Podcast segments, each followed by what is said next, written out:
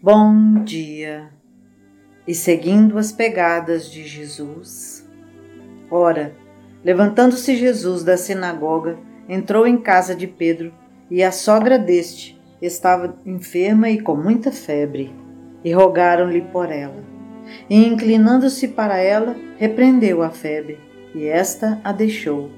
E ela levantou-se logo e servia-os. Percebemos que a vinda de Jesus ao orbe estabelece uma nova ordem nos processos evolutivos da humanidade, pois alicerçado na lei de amor, o Mestre nos clareia o entendimento e nos ensina a vivenciá-la em sua plenitude. A sinagoga representa no judaísmo não só um local de observância religiosa, mas também um local da comunidade. Além do culto oficial, a prece, a leitura e o estudo da Torá simboliza também o centro de cogitações espirituais. Significa dizer que todo trabalho de auxílio, para ser bem-sucedido, deve ter como referência padrões espirituais elevados. Ora, levantando-se Jesus da sinagoga, entrou em casa de Pedro. O levantar-se do Mestre nos indica uma disposição íntima para o trabalho de quem está disposto a servir, e entrou na habitação de Pedro e de seus familiares, mas também significando que entrou na casa mental de Pedro, ao campo das suas influências e vibrações espirituais. É assim que Jesus e seus benfeitores espirituais se utilizam das boas disposições dos que estão com ele, sintonizados para socorrer os necessitados. Talvez a sogra de Pedro estivesse com alguma infecção passageira, mas que mereceu a atenção de pessoas vigilantes, mantidas no anonimato no texto, mas que agiram rogando a intercessão do coração magnânimo de Jesus. Esta é a atitude dos amigos leais que intercedem por nós. São criaturas humanas sensibilizadas com a necessidade de agir no bem, de auxiliar, de efetivar a lei de solidariedade e que, perante a própria incapacidade terapêutica, buscaram o auxílio de quem efetivamente tinha o poder de amparar. A febre no adulto, citada no texto, é um distúrbio orgânico, caracterizado pela elevação da temperatura do corpo acima de 37 graus, considerada neste patamar como padrão de normalidade.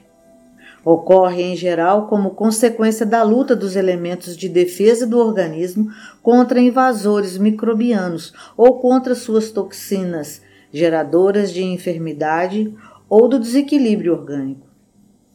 A palavra febre, entretanto, pode simbolicamente significar elevação das emoções, exacerbações de paixões ou de conflitos íntimos provocadores de perturbações espirituais e, inclinando-se para ela, é a atitude cuidadosa, atenta, de quem sabe auxiliar.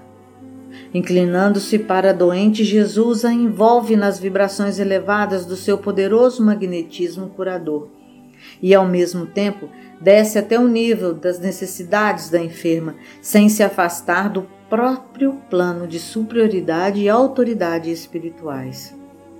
Ele é o modelo de auxílio desce ao nível do sofrimento do doente, socorre-o, mas não se deixa contaminar pela enfermidade do doente.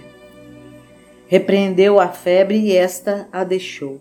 Mostra que Jesus aplicou uma transfusão de fluidos curativos e repreendeu a febre é uma forma de dizer que direcionou seus recursos para neutralizar a ação do mal, o agente da perturbação manifestado pela febre. Sobre a força magnética do Cristo, pôde a sogra de Pedro assimilar o auxílio, encontrando novas forças para restauração da sua saúde.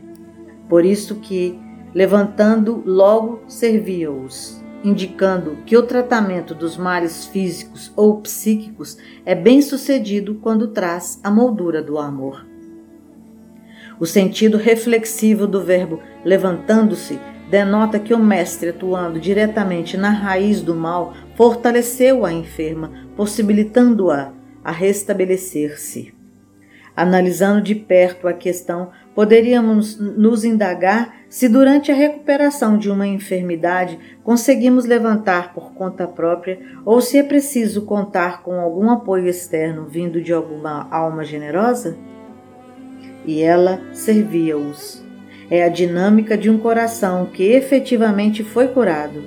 Ela estava pronta para seguir a vida trabalhando em benefício próprio e do próximo.